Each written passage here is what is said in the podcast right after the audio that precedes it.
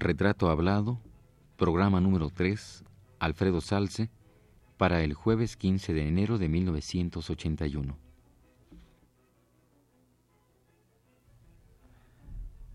Radio UNAM presenta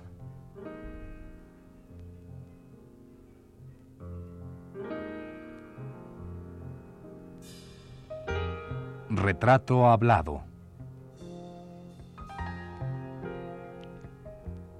Alfredo Salce.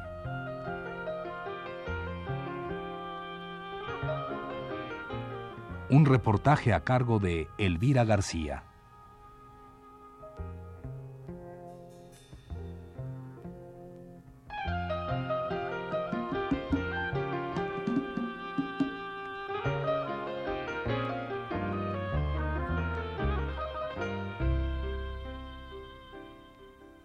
La obra de Alfredo Salce nos deja la emoción de una sensibilidad velada y evidente, ponderación y matiz.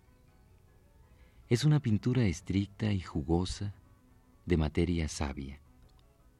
La sutileza de los valores y este empeño nuevo en cada obra, aunque no radical, así como el equilibrio dinámico y las relaciones con forma y color, hacen de Salce uno de nuestros pintores menos fáciles de captar en su originalidad. Siempre inventa lo que ve, y ve con sus propios ojos.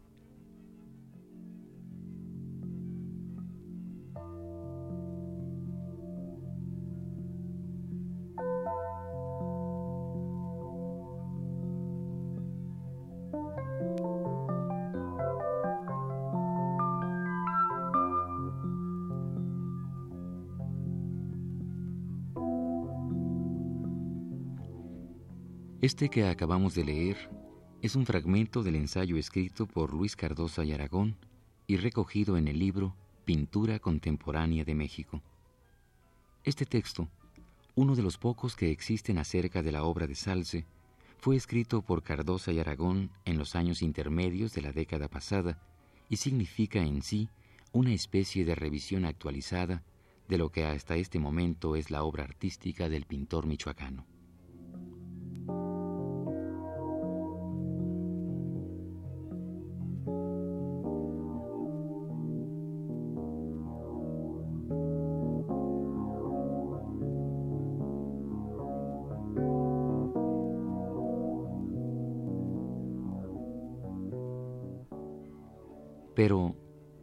Nuevamente al texto escrito por Luis Cardosa y Aragón y dosifiquemos también el recuento que Alfredo Salce hace de su propia obra.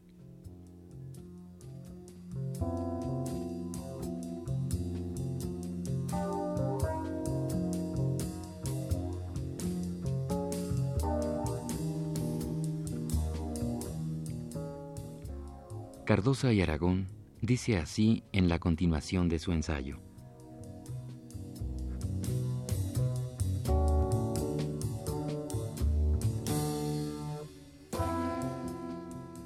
De Salce se organiza dentro de un orden abierto a la invención y no a la novedad como apariencia.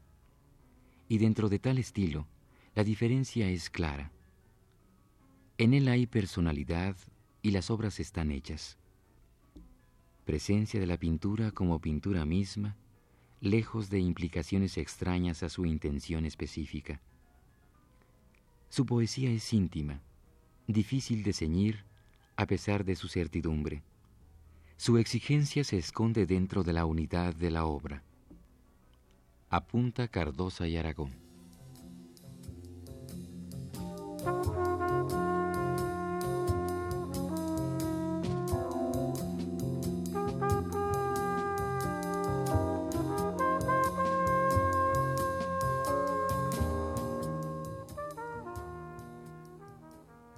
Maestro, a 30, 40, son casi 40 años de la existencia de la LEAD. ¿Cuáles son los logros reales de, esta organización? Bueno, primero, el, el haber este, invitado a, a, muchas gentes a participar en una actividad política que de otra manera no lo hubieran hecho. ya sea profesionalmente, y hay que ver en qué época fue la LEAR. La época que se estaba preparando la guerra y el fascismo era un peligro para México y para todo el mundo. Hay que ver que nadie sabía lo que iba a suceder y que, iba a acabar aquello. De manera que el que participaran en una forma este, antifascista ya era mucho. Además se, neutralizaban a muchas personas que no eran muy este, entusiastas de las ideas progresistas de la LEAR, pero en fin, este, así no harían daño, ellos presumirían de que estaban en una organización cultural y no se pasaban al enemigo, esa era una cosa. Y además, entre todos los artistas, este, empezó a haber una mayor madurez, los artistas que participaban. hablo, por ejemplo, de nuestros compañeros gráficos, todos ellos. Todos teníamos, este, estábamos aprendiendo en realidad muchas cosas. Eso era muy positivo. ¿Aprendiendo qué, maestro? ¿Aprendiendo en el sentido del arte o en el sentido de la, de la militancia? de la militancia social. Sí, lo del arte, pues lo malo estábamos practicando, pero este, estábamos haciendo cosas que de otra manera nunca hubiéramos hecho. ¿Usted cree que la, la LEAR haya sido una, una organización, o en este momento sea una organización sobrevalorada o subvalorada? Pues este, Mire usted, no, no sabría decirle porque no he hablado yo con gente. Ya la LEAR ya casi nadie habla de ella.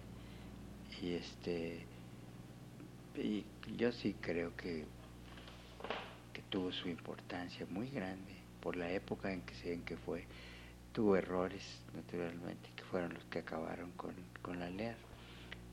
Errores este, burocráticos, vamos a decir pero sí fue sumamente importante porque la este, difusión de la cultura, porque no nomás eran cosas de consignas políticas, este, como le digo, demagógicas, sino que realmente había un acercamiento al pueblo. Le digo a usted que nosotros íbamos con los trabajadores, no íbamos con los diputados, y íbamos al trabajo. Entonces sí había un, se hizo una conciencia bastante importante entre los entre el público en general.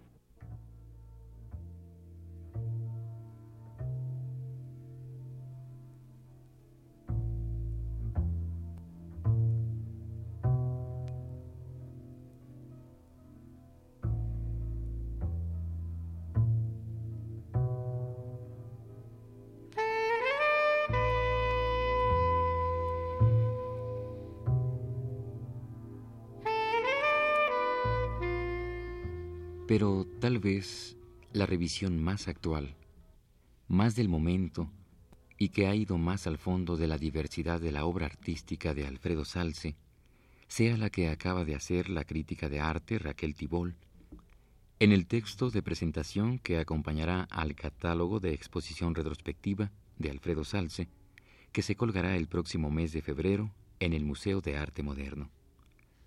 Por tal motivo, hemos invitado a la señora Tibol para que nos hable acerca de la obra de Salce.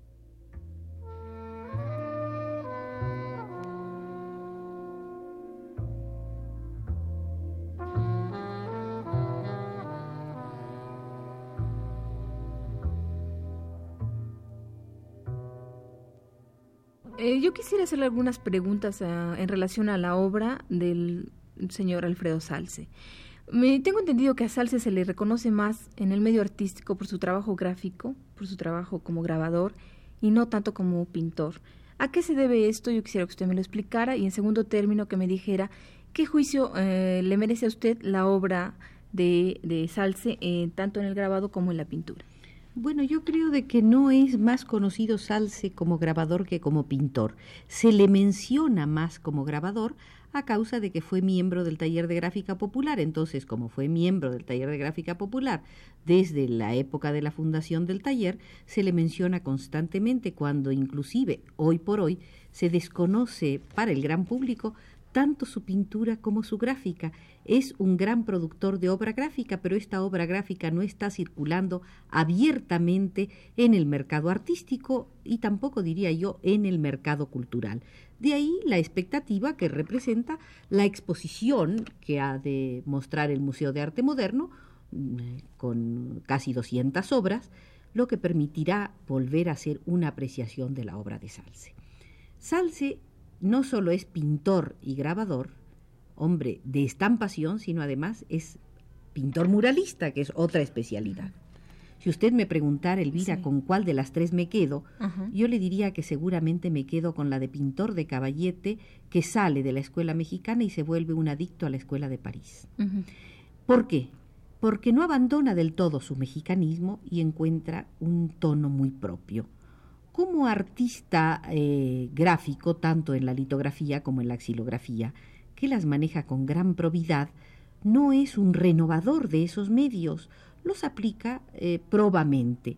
Como también podemos decir de que sus diseños se mm, prestan de manera adecuada para hacer tapices. Va a ser muy notable la colección de tapices de Alfredo Salce que figurará en el museo. Otra especialidad que practica Salce, y quizás la menos conocida de todas, es la de escultor. Salce ha hecho una serie de esculturas no demasiado numerosas, tanto en la forma realista como en formas expresionistas y aún casi abstractas que son de verdadero interés, algunas de ellas en bronce, otras en cerámica.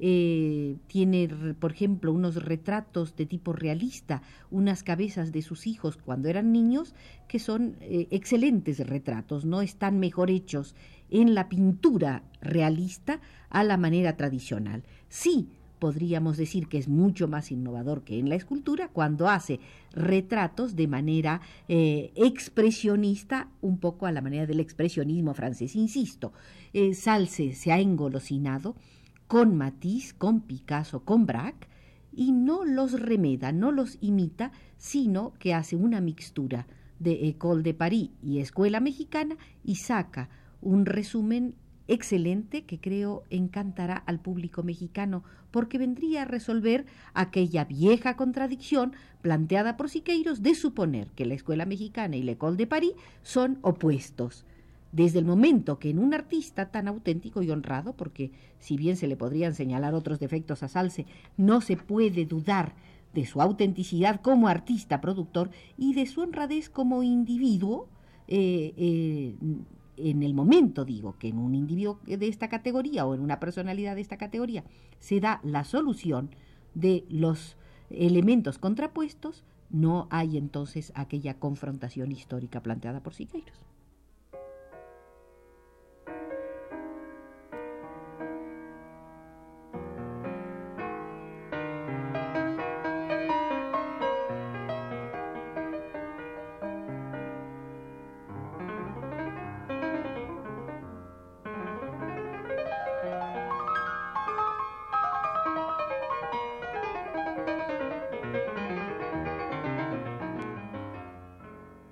Maestro, usted mencionaba hace un momento una cosa que me parece bien importante. Eh, posteriormente a la desaparición del, taller de la gráfica, bueno, existe el taller todavía, pero no existe con las mismas intenciones, obviamente porque México ha crecido enormemente y, las necesidades del país son otras.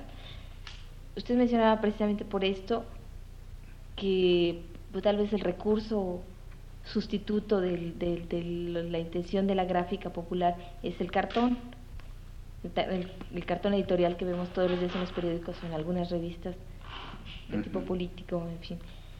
Yo quisiera que usted me hablara sobre esto, porque además tengo entendido que hay algunos eh, cartonistas, dibujantes que fueron discípulos de usted. Sí, pues mire usted, yo creo que lo que lo que haría falta es que los dibujantes trataran de hacer arte, pero casi siempre tratan de hacer caricaturas Esa es la única diferencia. No hacen dibujos y muchos son muy buenos, los pies políticos, la intención política muy exacta, muy precisa, con dibujos muy feos.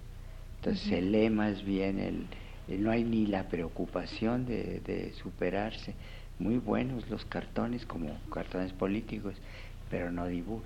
Por ejemplo, los dibujos de la orquesta del siglo pasado son dibujos de, de la época, ¿no? Con la influencia de, de Daumier y de los franceses, pero había el deseo de hacer dibujos muy bonitos y eran preciosos sus dibujos, realmente algunos muy buenos, otros no tanto, como todo, ¿no?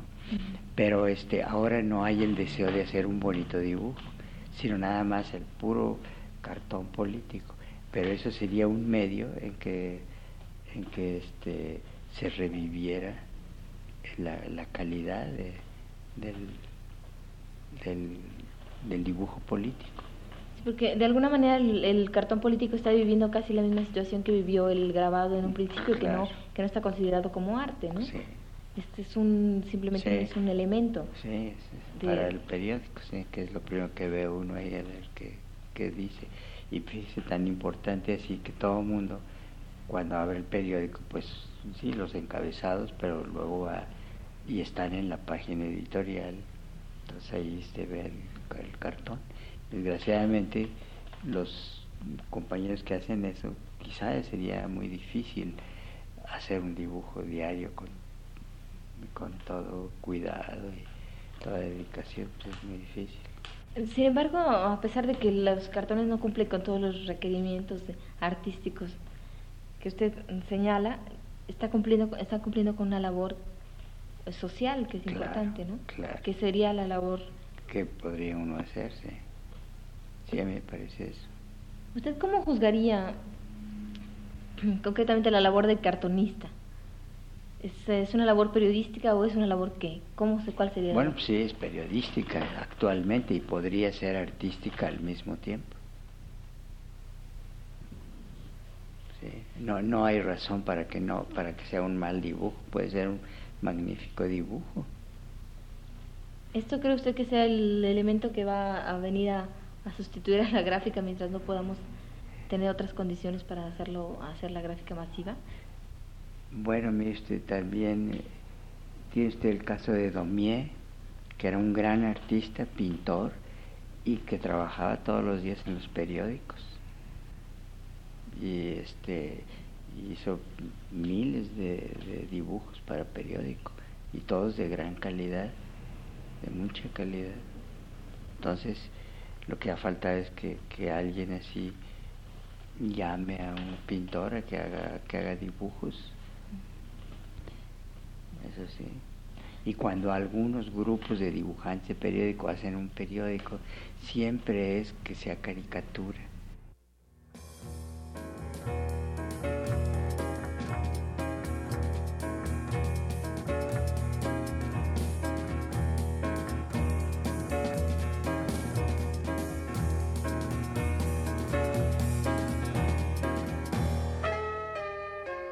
Regresemos nuevamente al renglón del texto de Cardosa y Aragón.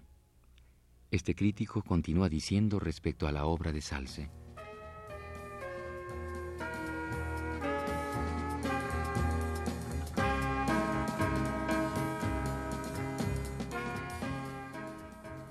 El dibujo de Salce se distingue siempre. Libra lo íntimo, delicadeza o violencia de los buenos artistas gráficos. Thank you.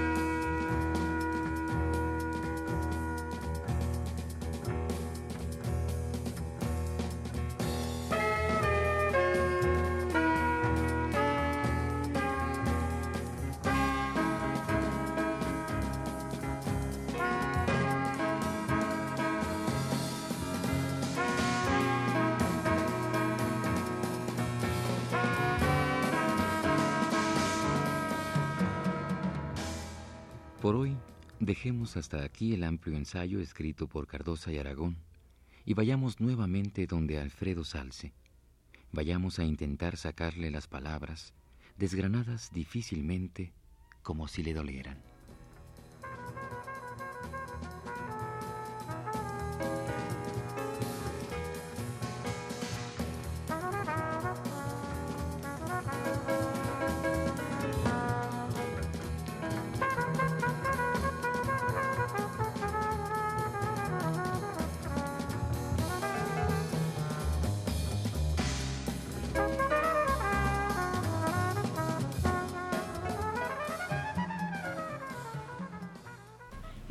Maestro, en este momento, ¿dónde, en qué, lugar ocuparía el grabado dentro del terreno de la, del arte?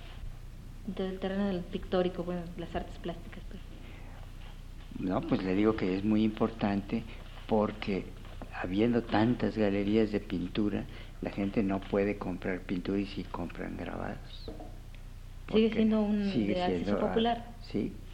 Bueno, no pues tan popular, pero... Pues, pues sí, pero realmente es más que la pintura. Se hace mucho grabado en México actualmente. Mucha litografía, mucha serigrafía también, y litografía y, grabado de madera y todo eso. Y entonces sí, este, sí creo yo que es muy... Hay una divulgación bastante grande. ¿Y cómo estamos en el terreno del grabado, maestro? ¿Tenemos buenos grabadores en este momento? Eh, ¿Hay un auge de grabadores? Sí, como no, pues hay bastante dentro de diferentes estilos y escuelas. Porque ahora hay muchos pintores abstractos, pero dentro de ellos hay buenos grabadores, pues han sacado premios. Eh, hasta hay una muchacha que es muy buena, la esposa de Ceniceros, que es muy buena grabadora. Y hay otros muchos grabadores.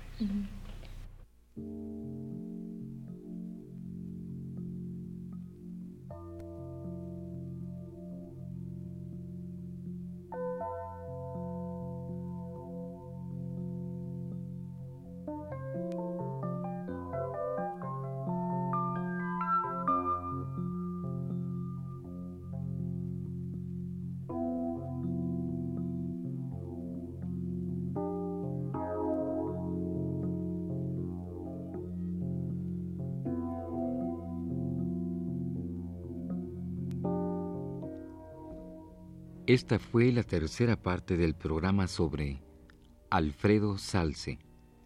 Le invitamos a escuchar la cuarta y última el próximo jueves a las 22.15 horas. Gracias por su atención.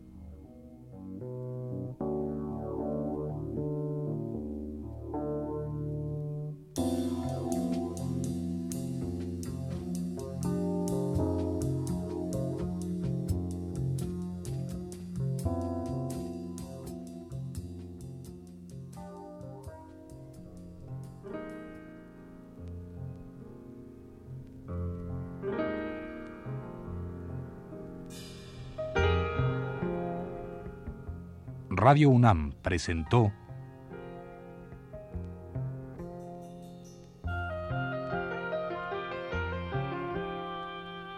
Retrato Hablado. Alfredo Salce.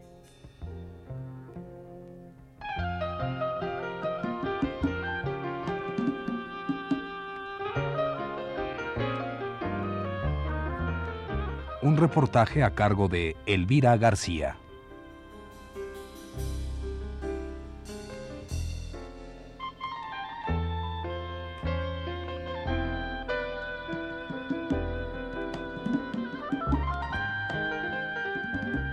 Realización técnica de Manuel Garro en la voz de Fernando Betancourt.